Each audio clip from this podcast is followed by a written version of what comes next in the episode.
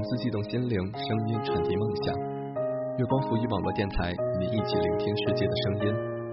耳朵们，大家好，我是主播小崔。喜欢我们节目的朋友，可以关注月光浮语网络电台新浪认证微博，或关注“成立月光”微信服务号，也可以访问官网三 w 点 imoonfm 点 com 与我们取得联系。想要给我留言或推荐文章的小同学。也可以关注小崔的新浪微博“小绿怪八八四”。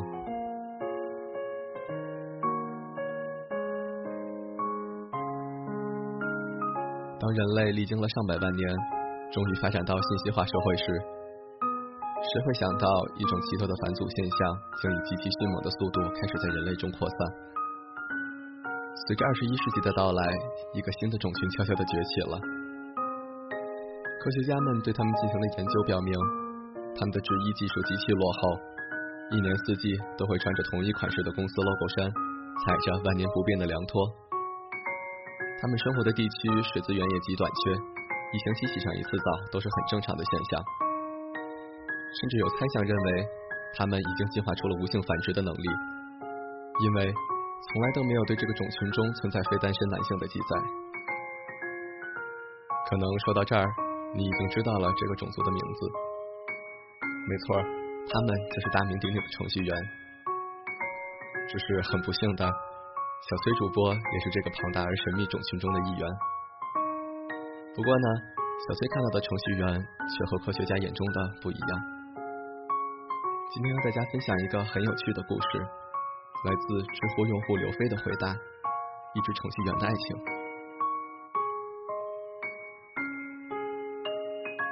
老张是我的室友。他喜欢上了一个姑娘。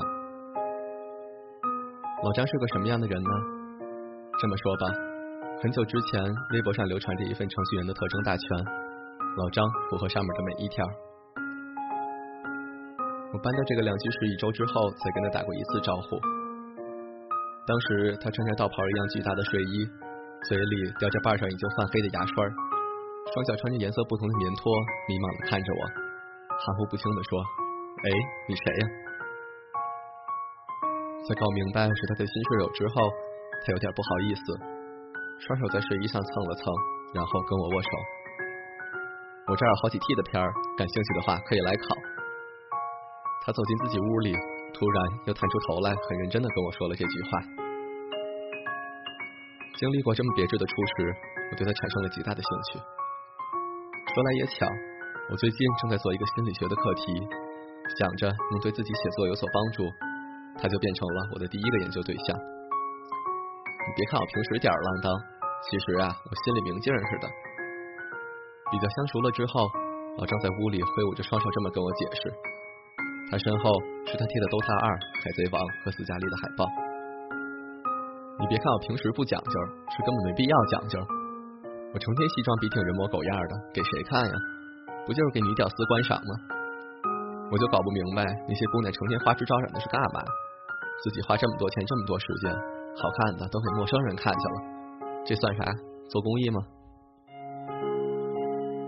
你问同事们怎么看我，他们就更无所谓了。你去我们公司大厦，就看穿衣打扮，就知道哪个是我们公司的，哪个是其他公司的。我们同事都很随性，活得明白，不爱慕虚荣。你看那些媒体公司、金融公司的。一个个脸上抹半尺厚的粉，笑都不敢笑，一笑全都得抖下来，多累！你看网上都说程序员傻，不会哄女生开心，其实哪是傻呀，是懒得跟你聊，说三句话才能明白半句，还得用十句跟你解释，这种女人哄她干嘛？你们这些文化人整天想的都是风花雪月，我对这些可不感兴趣。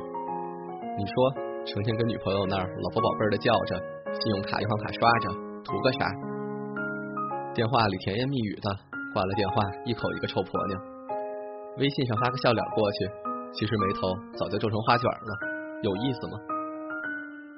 我认真的把这些话记录起来，心想，老张要是开了微博，应该也能成个段子手。有一天在客厅里，跟老张谈到了恋爱和婚姻，我无所谓啊。想要孩子了，就找个想法一样的姑娘，也不用什么海誓山盟、对酒当歌，就直奔主题结婚生子，凡事都特坦率，特不费劲儿，特环保。你看过纸牌屋吧？说话都直来直去的，就那意思。老张正说的口沫横飞，门铃响了，他皱起眉头来。哎，我今儿没订外卖啊。我说估计是同学来找我借书。把门开了，果然是安于。安于是系里的学妹，正在报社实习。最近的采访需要跟我借几本心理学有关的参考书。安于走进门来，我说你就站这儿等下，我去拿书。从屋里出来时，看到了满头油发、身穿道袍的老张。他坐在凳子上，漫不经心的用左手抠着脚趾头，右手拿着啃了一半的黄瓜。旁边站着局促不安的安于，披着耀眼的白色大衣。当然了，大衣的耀眼也可能是因为跟老张这个形象进行了强烈的对比。两个人这时候正好对视了一眼，互相尴尬的笑了笑。我忍不住掏出手机，抓拍了这张荒诞的写实图。送走了安于，老张正好吃完黄瓜，他边往睡衣上蹭手边问我：“哎，这姑娘挺不错的，细皮嫩肉的。”我嘿嘿一笑，哟，老张，你不是说过自己荷尔蒙从来只在掌控之中吗？老张鼻子哼了一下，说：“我也没说别的呀，只不过我要是未来找个姑娘过日子，也不能没有底线吧？她这样的正好合格了。”我心说你就犟吧，跟他说：“嗨，这妹子呀，还偏偏就是你说那种喜欢风花雪月、对酒当歌的文青儿，你呀就别想。”老张站起来甩甩手。边往厨房走边说：“女人就是麻烦，我再去拿根黄瓜。哎，对了，你刚才偷拍照片可看见了？有空给我传一份。”之后的几天，老张开始时不时的旁敲侧击安宇的事情。本以为他是三分钟热度，没想到他却连续打听了一个月。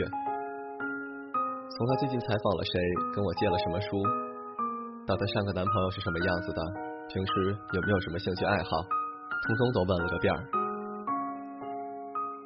每次我不耐烦的奚落他，呵，你的荷尔蒙都侧漏这么长时间了，赶快找个时间擦擦行不行呀？老张每次都能宠辱不惊的狡辩，允许你研究我，不允许我研究研究别人呀。我今儿最近加班少，无聊了，对文艺女青年特别感兴趣。什么荷尔蒙，十八岁那年就戒了。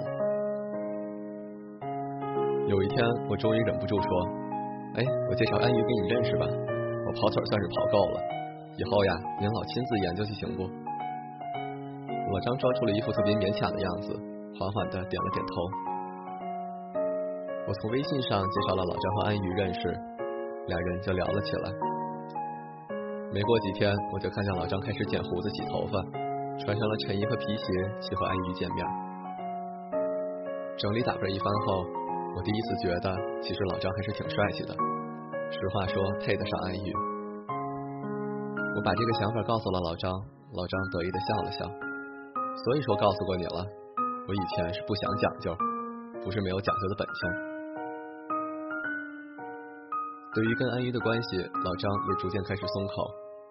原本只是感兴趣，这是实话。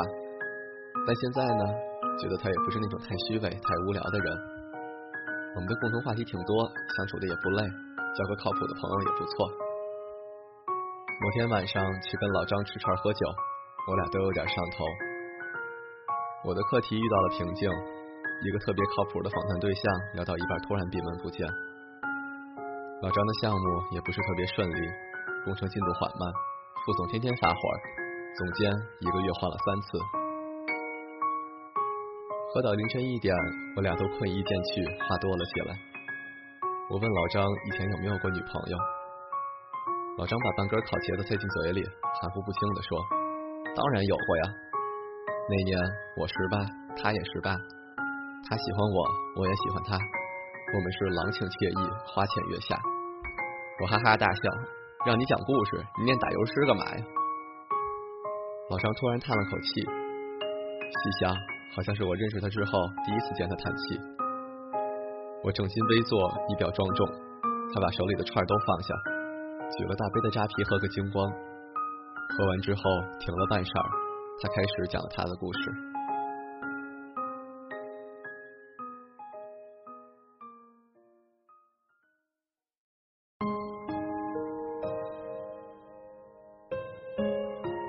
我初中的时候还是个不良少年，三天两头的出去打架，然后跟狐朋狗友在学校通道上跟女生吹口哨，溜到厕所去抽烟。那会儿平均三天得见一次教导主任。不过说起来那时候还不傻，知道家长和老师都在意成绩，所以每次考试都会认真复习，考的不差，他们也拿我没办法。有一回突发奇想，跟几个哥们打赌，想要比赛追女生。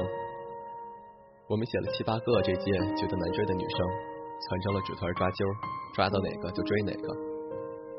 谁没追上或追上的最晚，就请大家抽一个月的烟。我抽中的女生是我们班第一，平时老实巴交的，不爱说话，也不招人喜欢。我没当回事儿，觉得这种女生好追得很。没想到。我那几个哥们儿，一个一个都很快拿下了，偏偏我这个全班第一对我无动于衷，这事儿特让我恼火，我那钻牛角尖的好胜心就上头了。我也不管什么打赌，什么请抽烟了，也不怎么跟他们出去吹口哨打群架了，就一心一意的想各种办法追她。结果从初二追到初三，追到全校师生都知道我这点事儿了，这姑娘还是一直不温不火。不卑不亢的保持姿态，把我那个气啊！初三毕业那个暑假，我们到龙泉寺去玩，我就跟这个菩萨那个菩萨一一的发誓，说我要追不上她，我就不姓张。说实话，这时候我也不知道是不是真喜欢上她了，但是对她好，同时接受她冷冰冰的回馈，都已经成为我生活的一部分了。高中我还跟他一个学校。还是维持着这种奇特的关系，但他对我是好了一些，时常也跟我问好，送我点吃的。你说人吧，他就贱，他一对我好呀，我这个感动的晚上都睡不好觉了。有时候他也会跟我出去玩，但照样是不爱说话，不露声色，还好几次连手都牵上了。等到高中毕业，他从来就不承认是我女朋友。大学就没能跟他在一块儿了，结果呀，他第一个学期就跟自己的学长好上了。你可能觉得这件事上我特别傻，花了好几年时间就耗在这明知不靠谱的事儿上。其实我当时也明白，但每次下决心决定要放弃，想要忘了他，第二天他就会或多或少给我还有希望，再加把劲儿，说不定就接受你了这样的信号。我真是毫无抵抗之力，又是一次轮回。大三的时候，他跟我坦白了，他确实是对我有好感，但好感没有到成男女朋友那样的程度。可是中学时候有人照顾，有人关心，又是很珍贵、很难得的，所以他自己掌握好分寸，既让我鞍前马后的讨好他，也不让我追上他。他太聪明了，知道追上以后，我也许就不会对他那么好了，还可能因为交往影响学习，他自己一直懂得怎么把收益最大化。这段故事让我后来的情感经历都特别不顺。我上大学谈过的几次恋爱，有的其实都算不上恋爱，全都是在不信任、不坦诚的氛围中度过的。我不敢对别人太好，还时时提防着别人对我好的目的性，所以我自己就找借口、找理由。我不愿意伤害谁，也不愿意谁来伤害我。我默默听他说完，不知道该说什么。只好把两杯酒都满上，碰杯喝酒。他突然哈哈大笑，我说的你可都真信了呀！我愣了，我去，你编的？他狡黠的一笑，再不说话，装成醉样，懒洋洋的看着天空发呆。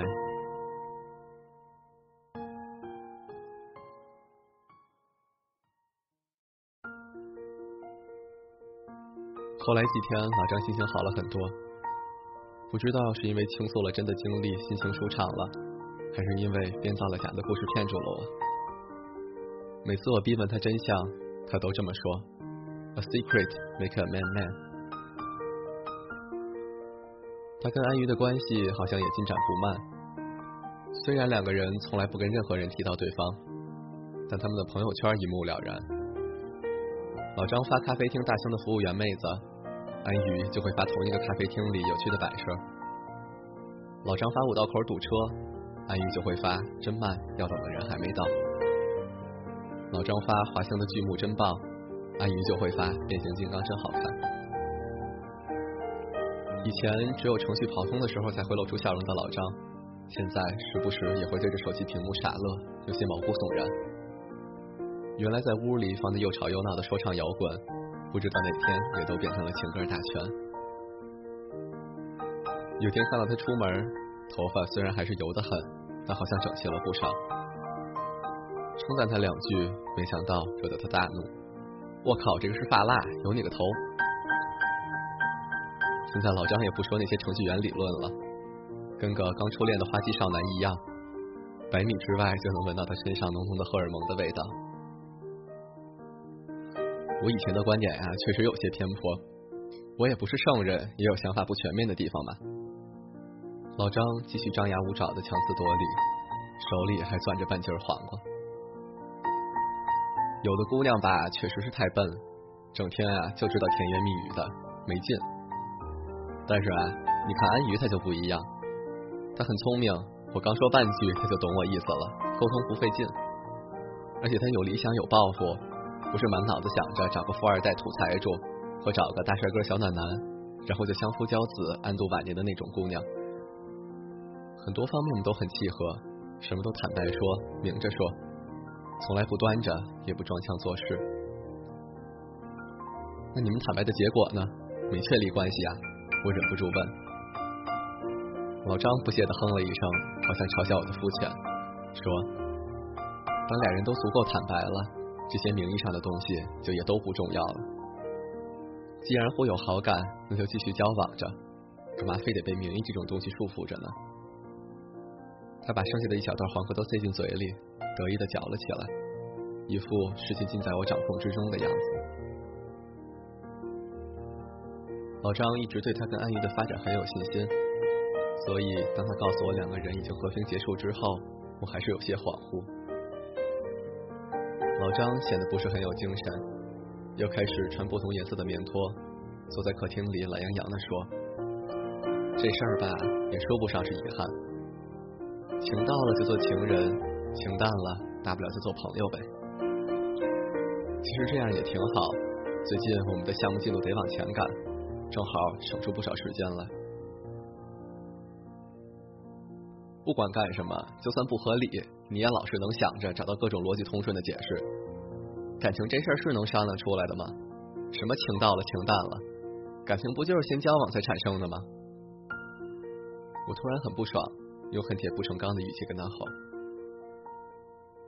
老张看了我一眼，居然没有反驳，站起来去厨房洗了根黄瓜，回到客厅跟我说：“对一个程序员来说，一半时间要用在写代码上，另外一半时间要用在 debug 上。当你想达成一件事情，你就会发现做好的准备总是有太多疏漏。你要把问题都找出来，一一解决，最后程序才能跑通。”事儿才能做成，这就是像我这样程序员的思维。在这种思维下，会觉得想要跟一个女生在一起，只要发现出所有的 bug，一一解决了，就能把程序跑通。所以你看，很多上 PUA 课程的都是程序员。如果呀，要是几年前的我想要跟安姨在一起，肯定也是死命的去追，想办法把中间的障碍扫清，问题解决。可后来我明白了，有些程序是永远跑不通的。它即使没有 bug，也照样运行不起来，因为这些代码跟你根本不兼容。我不是没有试过跟安于培养感情，不是没有试过用各种方法让他对我有好感，但这没有意义。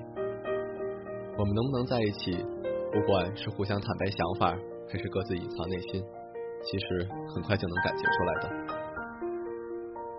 他看你的眼神儿。他的细微表情，他说话的语气，就能知道他到底有多喜欢我。这次跟他一起相处的这段时间，就是我浏览他代码的时间。我仔细阅读了每条代码和他们的注释，最后发现他在我这里是跑不通的。听完他说的话，虽然知道还是强词夺理的解释，但我也生不起气来，只好骂他。你这些傻叉程序员，满脑子就知道代码，能不能说人话？老张对自己的公司特别不满，决定去上海发展。互联网行业的跳槽向来是风驰电掣的。他上午告诉我他的决定，晚上就要离开了。小酌了几杯酒，我帮他收拾行李，把事先买好的一大袋黄瓜塞到他的包里，嘱咐他路上别饿着。他哼哼两声，骂着说：“靠，让你整的跟农民工进城似的。”我突然想到一件事儿，问他说：“有一件事我一直想问，其实无关紧要，但我特别好奇。”他猜出不是好事儿，一口回绝。我没有理会他的回绝，还是问出口：“你跟安瑜到底开过房没有？”他理都不理我，拿着行李匆匆出门，消失在楼道里。我无奈的笑笑，回头看见他房间里的海报。不知道什么时候旁边多贴了一张照片，是那天我抓拍的他和安宇。这时候手机响了，我看到的是他回的微信。喜欢一个姑娘分两种，有的姑娘你看到她就想跟她开房，有的姑娘你看到她就只想给她写诗。我抬头看到抓拍的照片里，那他随意的老张对着安妮微笑。还真是有点像个诗人。